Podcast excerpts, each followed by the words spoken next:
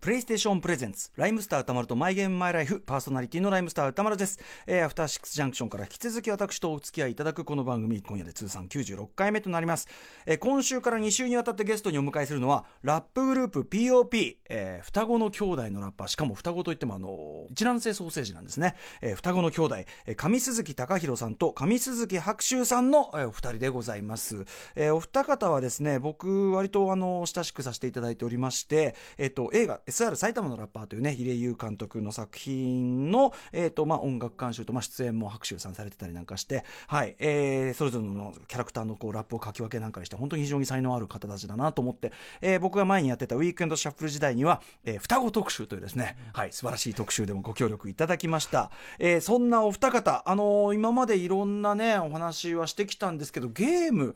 ね、一卵性ソーセージでゲーム、まずその2人ゲストっていうのも初めてですし、えー兄弟っていうのも初めてですし、もちろん一卵性ソーセージ、どういう感じでゲームと共に育ってきたのかというあたりね、非常に興味深い話が聞けるんじゃないでしょうか。ということで、ライムスターとまると、マイゲームマイライフ、プレイ開始です。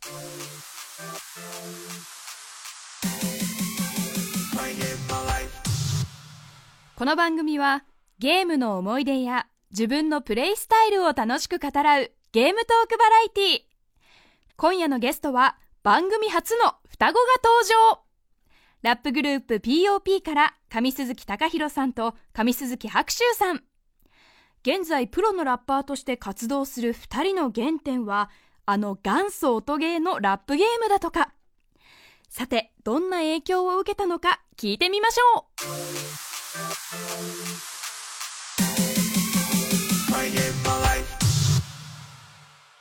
ということで、今夜のゲスト、ラップグループ、POP、上鈴木兄弟です。いらっしゃいませ。よろしくお願いしまおす。願いしますいけなはいい双子の数 MC こと、僕が弟の拍手で、僕が、えー兄の高弘です。はい。双子なんでね、声が。声はほぼ、声、ざっくりで見た目骨格、眼鏡、帽子。あれの形。なんかええたまにああそうなんですかあれ、なんかこの前ね、双子特集来た時に。そうそうああの、こあののウ前ィークエンドシャッフル、ウィークエンドシャッフルってね、 僕らやって前やってた番組で。双子特集を呼んでいただ大いて。人になって気づいてびっくり。これいいんすかこの話いきなりね。うん大丈夫ですよ。あの、この間、あの、ジョイさんが出てもらった時あちょっと聞に、いてましたはい、あの、あれがでかいから、お色気番組に採用されたって話してたんで、あの大人になって銭湯行ってね、あ、あれ一緒なんだって、あれ一緒なことってなくなないかでないですすかかなかなかその人、一緒っていうのは、その、漢字が、感じが。感じ。顔と、顔と一緒じゃないまあね、結構違うし、あのー状態もね、状態にもよりますけど、それは、あーでもやっぱ遺伝子すごいね、面遺白いな伝同子、じ率 DNA がすごいそんな双子でございねま。え、すでも双子で、そのね、背丈なんかもね、あの、ほ似ぼてる、一そ緒ういう、まあ、POP だからライブもとっても入るね、グループですけどもはい、あのー、まあ、前からだいぶ僕は見分けついてきてましたけどええ、あのー、ここに来て、もういよいよ、あ見分けつくわ、普通にやっっぱてねいう。年取ると、やっぱ後天的なことって大きいよね、みたいうんなやね。っぱ生き方生きの差方がで出てくる。ね。お兄ちゃんの方はね、子供、そうです。僕はシングルファ娘ーザーでが二人いてシングルファ、うんシングルファーザあーーで、PTA 会長もやってますす。ごいご立派、素晴らしい。 で、白州君はもう、まあ、あの結婚しますけど、えもう悠々自適に生きてるんでシャンナリシャンナリとやってるわけだはかいらはいあはーねい変わるうん変わるんですね。ね、だからあの今日これからゲームのお話伺うんですけども、もちろんあの2人ゲストも初めてだし兄あー弟ゲストっていうのも初めてだし、なるほどえー一卵性ソーセージも初めてだから そのなんていうの生い立ちのところうんからの、ね、こう道がどう分かれていくのかみたいななるほこの辺り興味深いかなとあはいぜひぜひ思っておりますあの、はいい、ろいろゲストをお迎えしてきましたけど今日ぐらい私リラックスしてることがあまりない問題ありませんよろしくお願いいたしよまろしくおす。願いします。はい、ということで、えー、とお二方テレビゲームとの出会い何歳とか覚えてますか、ね、これ多分多分ですおけ二ど人ちなみに今40歳40今年今年40ですね40の年なんで、多分あの1983 83年年ファミコンリリース年で、ファミリーコンピューターがねうちの親父が多分リリースと同時に買ってきてるはずほうです。ほうそういうのお好きな感じのお父さんですかそうですね、なんかあの記憶があるのは、ボンバーマンとか、うんうん親父めちゃめちゃやり込んでて、ええあの頃ってパスワード型じゃないですか、ええええあ書のねくき記録というかね、はいセーブが、うんノートにすげえ書いてたのを覚えてあまですも思った俺音あ大人もノートって書くんだって思った書記くんだって憶があノートに確か大に人ねの字ではいこうメモしてるのを、はいはいはいしかもやってるのがゲームっていう、記憶があるねなるほどねなるほどねおなーの なで んかそそのの父がやってたのを見てて、やり方わかんないけどなんとなく触り出したのが4歳とか、ね4 5 4-5歳歳とのかね時かな、えーそれでも記憶にあるわけですねそうですねボンバーマンそうっすボンバーマンとかあとゴンドンキーコング一番最初の方みたいなやつね、うんうんうんうん、これじゃあ2人でねあのこうやって同時に同時に興味持って同時にこういじり出すみたいなそうですねことですかね実際にこうプレイしだすっていうのはなんてどのぐらいですかでもでも5歳6歳どこなのかな小学校入でるもあの頃っ前てその大人用とか子供用ってなかった気がするんないうんうんうでんあのとりあえずそのやれるゲームが多かったと思うんで、うんまあなんかやり込むっていうより、んなんとなしにやってた記憶はそうだね、うんよくわかんないゴールいっぱいあもったクんねリアもよくわかんないけど触ってたみたいなゲームもああったかななるほどそれがそのバンゲリングバウンェゲイリンなんグウェイてとかだよねね、うんうんうんただずっと飛んでたもんうんうんうんうねんバンゲリングウだェイかはらなんか小学生から絶対有名なね有名 な、うんバンゲリングウェイってうんヘリコプターうんのゲームがあるんですけど、はいなんかなんか目的があるはずなんですけど、うん僕わかんなくてもずっとやれちゃうっていうまあなんかこう押したら反応するみたいなのが子供的には楽しいってそういうそでなんか時間経つと画面真っ赤になって超焦るみたいなことだけなんそれかは何かは起こってる何か起こって何るか何かは死んで大人るになって知ったのは何かをそちょっとの倒すんだ倒っすけというかそのなんかね運んだいまだにピンときてねえじゃねえか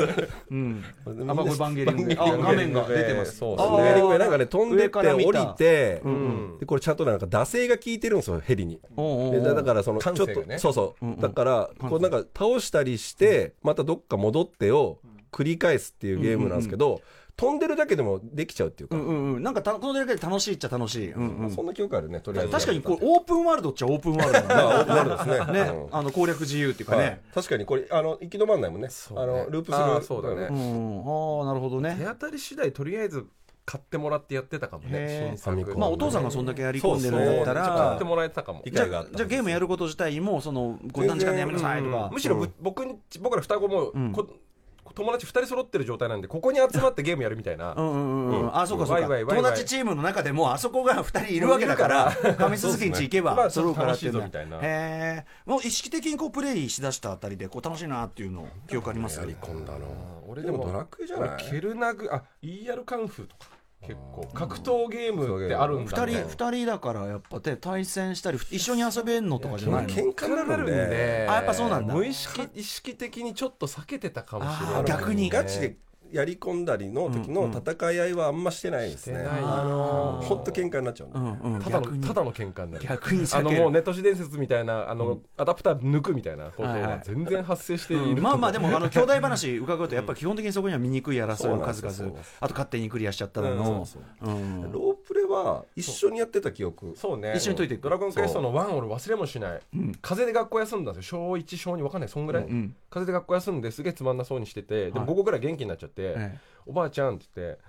なんか今日こんなゲームが出るらしいんだよねっていう話をなんか本でうんうん読んだ、テレビで見て、うんおばあちゃんと学校休んだのにゲーム屋さん行ってドラクエ買ってきたの、最高じゃんでドラクエ1をやってロープレなんて初めてですよ、うんうんうんであのーあのゲームって階段降りるときに階段の上で階段とコマンドを入れなきゃいけないのねなんかそうだよねそう、コマンドししても知らないから、うんうん俺一日王様の部屋から出れなくてこのゲーム超つまんねえ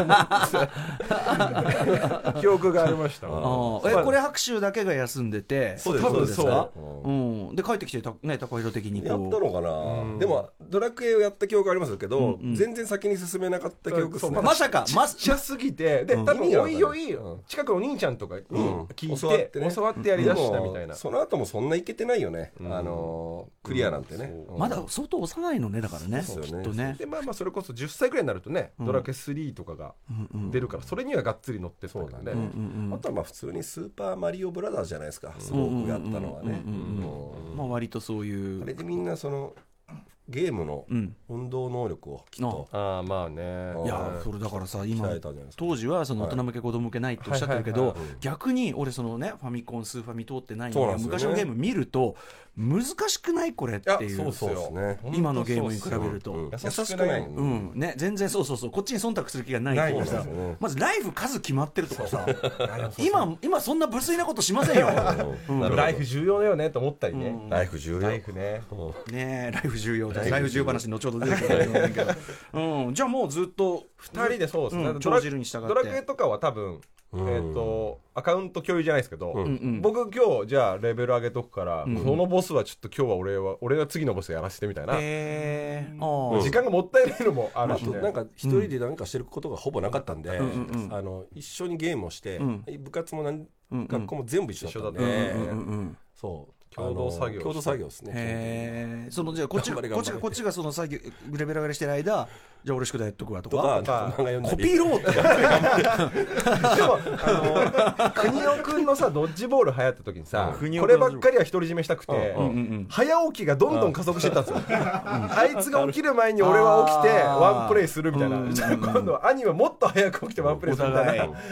互い親親としては良かったけど熱血高校ドッジボール部あれはあれはすすげげええよかったね88年という朝6時ぐらいに起きて、うんワンクリアして朝飯食あーうこみれたいだな、ドッジボー超超絶やりました、なんか面白かったですねここれなんかでも対戦もできんじゃない、これそうですね、うんでもやっぱやるとそれは今やってたけどそんなやってないかもねうんなんかやっぱ喧嘩になるんですよね、やっぱそこはねそのしかも年齢差とかもなくて、ええそうです力互角知力知力体力ほぼともに互角忖度全くない んで、本当、あの負けたらあの屈辱なだけなん ですよ、ね、多分多分負けたら俺が否定されるってだけ お互いに避けてたし、きっとああそれ面白いね逆に逆にそういうのは避けるって いうね地下でいいやもんキだよャラでえへへとかもないじゃんないもん友達じゃないから、 負けちったよみたいなのも ないんで攻略本とかで俺だけ知ってるやつとかも結構言わなかったのあったわああそう、ああそうちなみにちっちゃい頃僕がファミ通派で高学弘習君が、はいファミマがファミリーコンピューターマガジンかなあそういうみたなのがって微妙な差はあるんだなんか僕がコロコロ弟ボンボンとか俺がゴロゴロじゃないだっ けあの2個どっちでもいいですけど二個買ってもらう効率ですね、うんうんうんうん二種類を買ってもら一う応二種類を買ってもらあそうかやっぱそこ親御さんもね2人で二人で一冊そういうそういうひどいことしないちゃなんのとでそれぞれなんかそんなのはあったりしましたねでも2倍2倍ですよね、まあまあそうある意味ね、お互いね、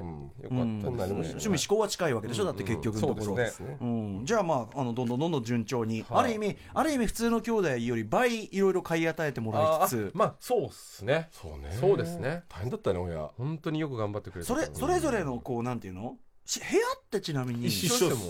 あーこれいくつになるまで一緒だったんですかえっと大学入るまでじゃないうん大学入っても一緒緒に住むんですけどうん一そ応それれぞぞれ上れの部屋京がして、うん僕と弟とお姉ちゃんと3人で住んでてあーお姉様あ兄弟3そ人でのね時かなちなみにお姉様はその例えばゲーム遊ぶ時とかどんぐらいの距離感なのだからあんまりやってないよお姉ちゃんはそうね二人がギャギャギャでもなんかはいそうです小学校の時はマリオとかうんそういうのをやって家た気族はゲすームる的にけやどっもてるけど、うんする、うんそのしない子ではなかったけどね、んでもあんまりやってけないど、んだようねん、やっぱりうん先におしゃまになっていった気がするね、うんうんでもやっぱその本当にねあの本当にあの改めて説明しておきますとこの上鈴木兄弟は一卵性えソーセージですから、本当に本当にやっぱ一緒であり一一緒であり一緒であることの厄介さ もと得さも抱えつつみたいまあまなあ本当に今のところどっちかでいい話しかしてない一人くればいいじゃないかみたいな一人くればいいいやいやいや面白い面白いってでも面白いってそのだってねあのファミ通とファミマがあどっちも読めまこしれたからねうんこれでも面白いじゃないですか、そそこで微妙な差が生まれてくるとあたりね、じゃあ、ずーっとこう一緒にいて、はいじゃあ、そのまあお二人に聞きますけど、はいえー、とこれまでこう印象に残ったゲームとかはいありますか、これ2人でちょっと話してやっやっぱこれだなっていうのが、パラッパラッパーがおープレステ1でねおーはいはいはい、調べると96年で出てるんで僕ら高校2年生3年生ぐらいの時に出て、うんうんうんうん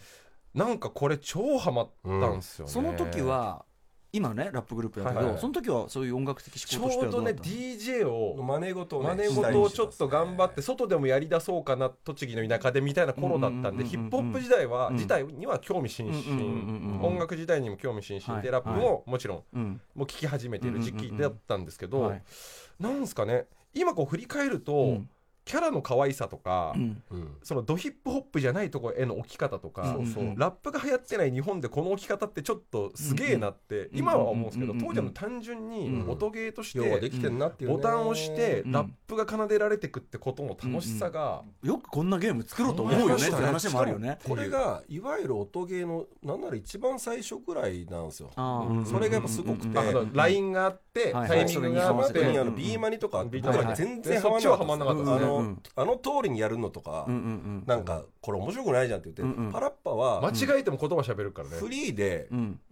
リズム拾ってくれるっていうかフリあースタイルがあるんですあよーそう例えば、うんなんか「チェック・ディス・アウト」っていうお題をやるときに「うんうんチェチェディディス・アウト」って押しても「うん OK」って言ってくれるのあーそうそれでうん点数がもらえてうんどんどんこのステステというかそのうんうんでクールになって、はいでその上がグレートになってなんか空の上行くとうフんリうんースタイルやり放題になるんですようんうんうんうんフリースタイルラッパーになるんですようんで面白いのはその、えっとボタンを押しプ放題レステの4つのボタンにうん言葉が5個ぐらいずつ割り当てられてて、うんうん押すたびに進んでいくんですよね。うんうんうんあのビッグシャットアップみたいなとか、うんうんうんチェックイットアウトよみたいなの入ってて、うんうんうんで十字ボタン左押すとなんかリセットされてるとあのも初めに戻ったり、ん右押しながら押すとその言葉を繰り返したりっていうのがあって、うんうんうんうんそれをなんとなく把握してやってたねフリースタイルを一人で やるへーってのがすすげげええそんなモードがあるんだいやでもそれが本当うんうん日本で最初の音ゲーっていうのは本当今ではもいはいなんかなんか日本語ラップがなんかうんうんアメリカとは違ううんうん日本の普及の仕方したのもなんか近い気がしてこれ俺なるほもどね YouTuber だったら俺 YouTuber やってたわ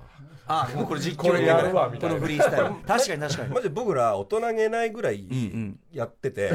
で当時まだインターネット黎明期も二十歳ぐらいまでやっ大学そううんてやってたんで、 2000年ぐらいね、掲示板があったんですよオフィシャルの、うんうんそこで僕ら VV はしてましたからねあのそうで点数がまあま一応だ出まだオンラインとかじゃないけないど頃うんいろんな質問とか、うんいろんな時なんにかこれはこうだよわあだよ、ベレイトに行くにはどうしたらいいですかみたいなそれはねでも面白くて、うんうん一応グルーブっていう概念をんうんうん教えてくれるんですよ、うんなんかねタイミングのちょっと後ろに入ると、あ後ろ乗りがいいよみたい後なろ乗るとかとうんうん点数が次のなんか限界突破するみたいなのも、へー面白くてあそうこれだからさ僕らのはさもうほら日本語ラップバリバリライムスターやってるから、はいはいはい俺すごい覚えてるこれ多分ねヨギー・ビーンチだと思うんだよイーストエンドの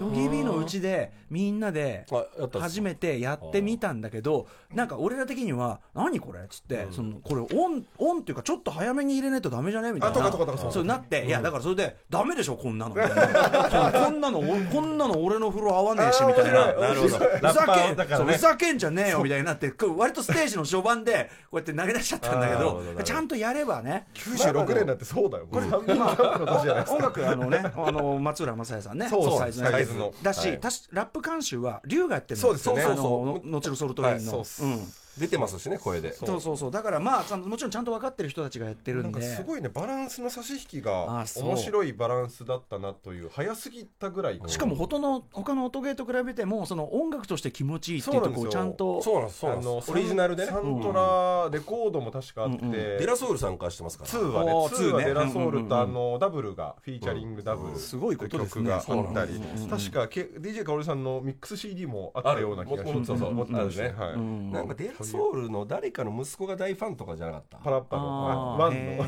ーあーそうでそのデラソウル参加する運びみたいなうんうん、あ話そをういう流れだ聞いたったことのがね。うんなんかへね、ーすごすごくね、すごく僕らの今のこのうんうん音楽、ラップ的スタンスにも近いというか、あーハードコアすぎず、うんうんうんうんガチすぎず、緩いのもあるけど、クオリティはあった方がいいみたいなう、んうんうんうん、すごい近くうん。て。なるほどね。POP の今の雰囲気うんに。近いかもしれないですすね。げえなやるっほたどね。ああそ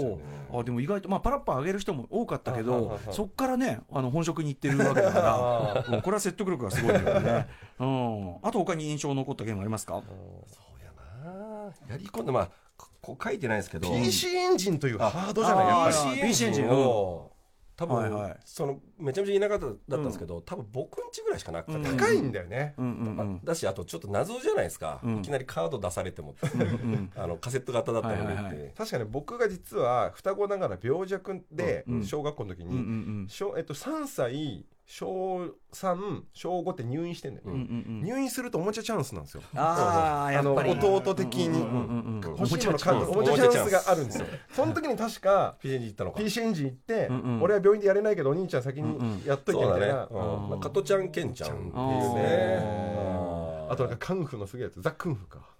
ザ・クンフね、うんへえ。あ PC エンジン。ちょっとリアルなやつ初期ゲーっすねうんちょっとリアル PC エンジンあとあれじゃないの？後期はエエロなんじゃないの？あそうなんすかそうなんですよそこまでやってないかもあな相当後期そうなんねですねだから俺リリックにあの受けまくるにあの人間 PC エンジンってあー言ってるのはそういうエロ話しかしないなるっほてどそういう意味であリリックに後期はエロに行ったんですねまあただ名作で言うと R タイプとかねあのあーシューティングシューティングねはいのコスクうんでシューと R かタイプとがかあねったけど確かにねあの多分反応悪かったのがソフトがなかなか出てこなかった印象があるけど PC エンジンってまあねだから売れなかったんじゃない、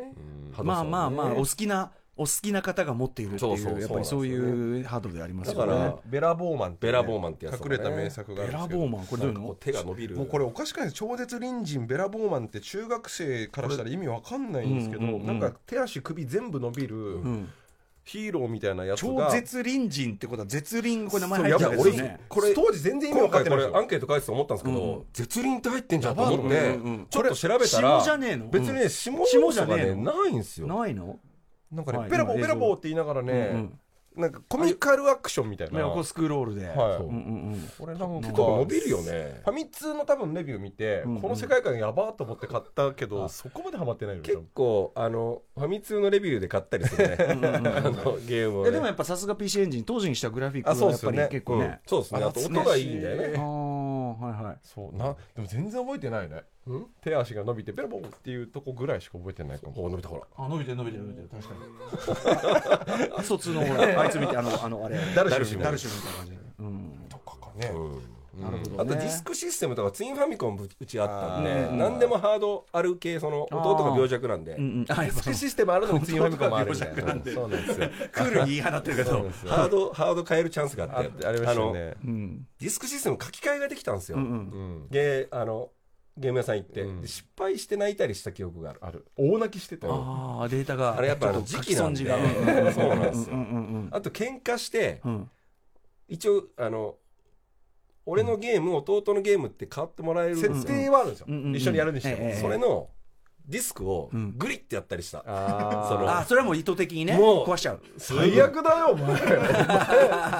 最悪したことあるでしょ俺はないよあるよ投げたりしてたっていうその、ね、物理的なこととかやっしてぱました双ね子の喧嘩あれですか双子あるある双子の喧嘩熾烈になりがちいみたやいいやな本当にあやっのぱあるわけいやでいやすかそうなんですあよと嫌な記憶もう消してるからわ本当に分かんないみたいなのあるよねなんかそのなんていうのかな立場分けみたいなのができないことによ る逃げ場のなさ感みたいなあーそうなんですよそうそうそうねそうあるんだねそうですね面白いなそうですねでもまあでもまあ基本的には仲良くずっと一緒に暮らしてそうっすねでその何そうっす家出て一緒に住んでもまだゲームやってる人ゲームだからあの住む場所変わってからはやるゲーム本当変わった気変がわするっ、たああまあでも本当っすね要する特に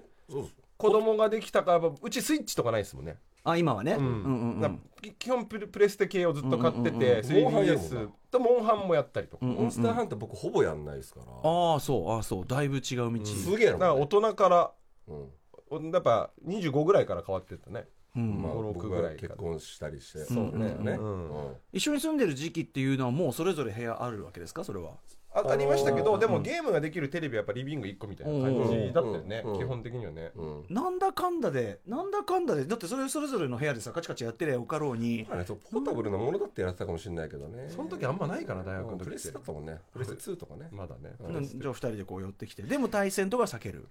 体勢はその例え ば面白い格ゲーなんかバキとかあったっけジョジョか徐々ねなんか面白いから一回対戦してわははってやるぐらいで、んそのガチでやりだすのはあとなし友達も集まってウィーレのトーナメントやるぞみたいな時は、うんうんまあまうん、やっあたりみんなもいるからんうんうまんあまあそれなりにやれるみたいな、うんセーブデータは別個にするセーブデータ別個にしてたねでも途中からパワープロとかも結構大学の時は、うん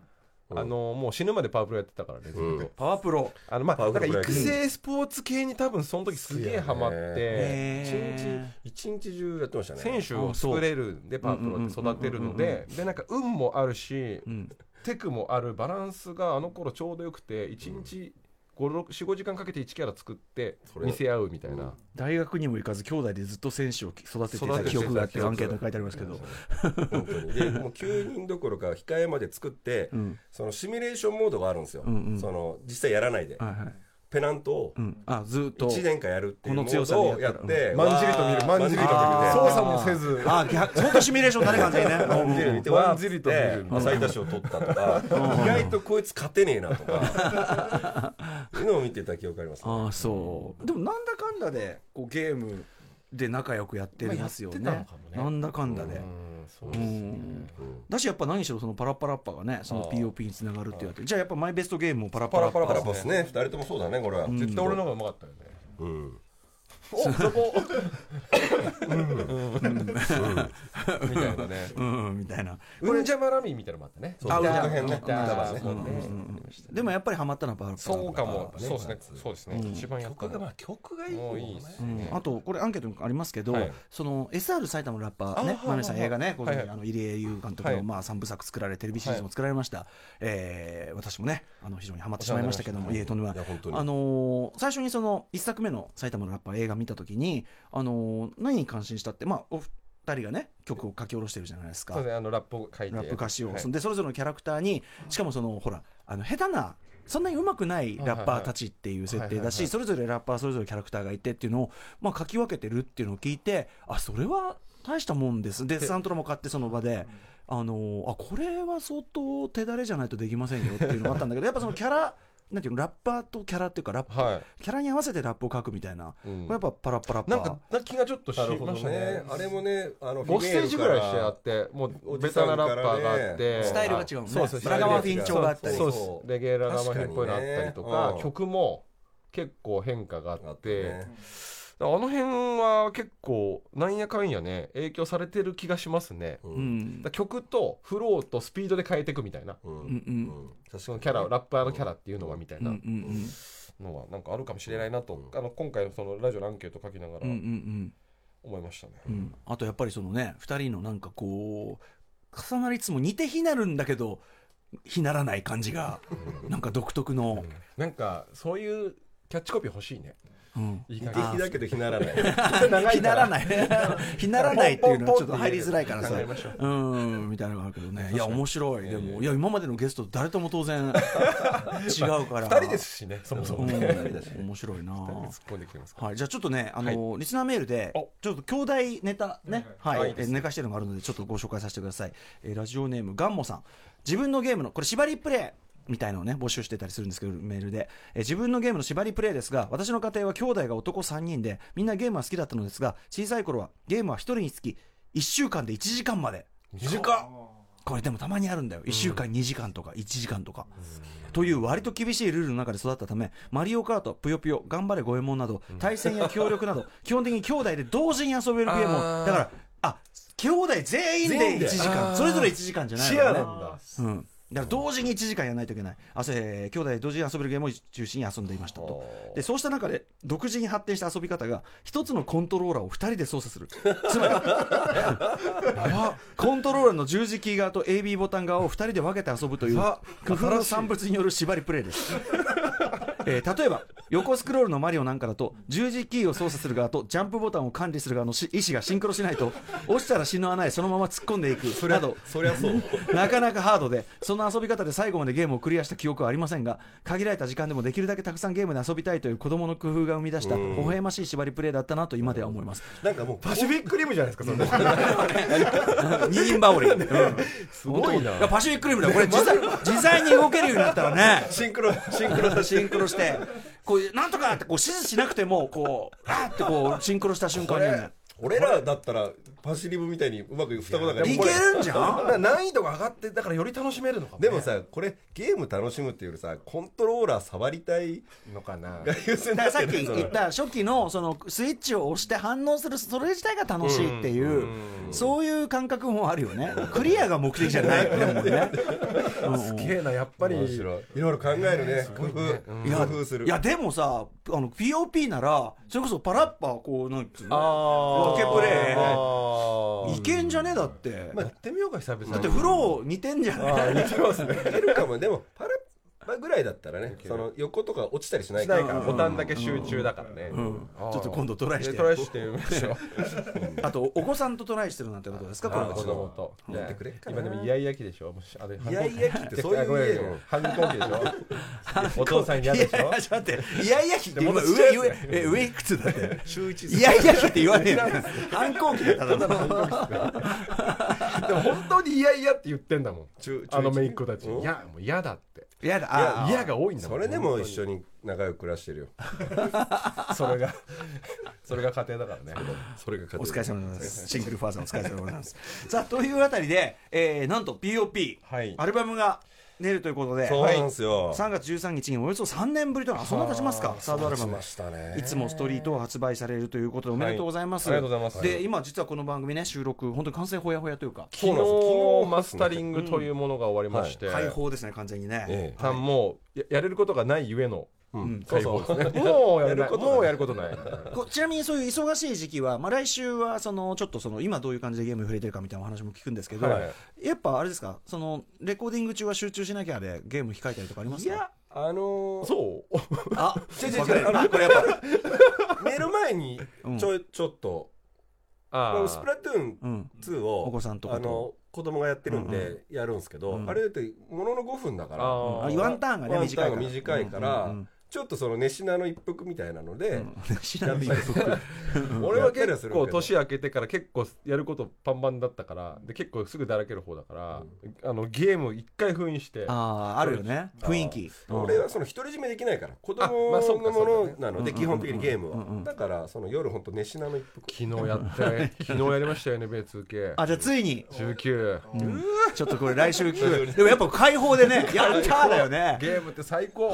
やいいねいいね最高ですちょっと来週ちょっとその話をね伺いたいと思いますということでまずちょっと出来たてのそのアルバムから一曲を聴かせていただけるということで、はいこれ多分初めて多分流れるんでやったーワールドプレミア多分やったーじゃあいきますあのーサードアルバム「いつもストリート」から POP で「えーごめんねソーリはい上杉兄弟来週もよろしくお願いしますお願いしー」まお願いします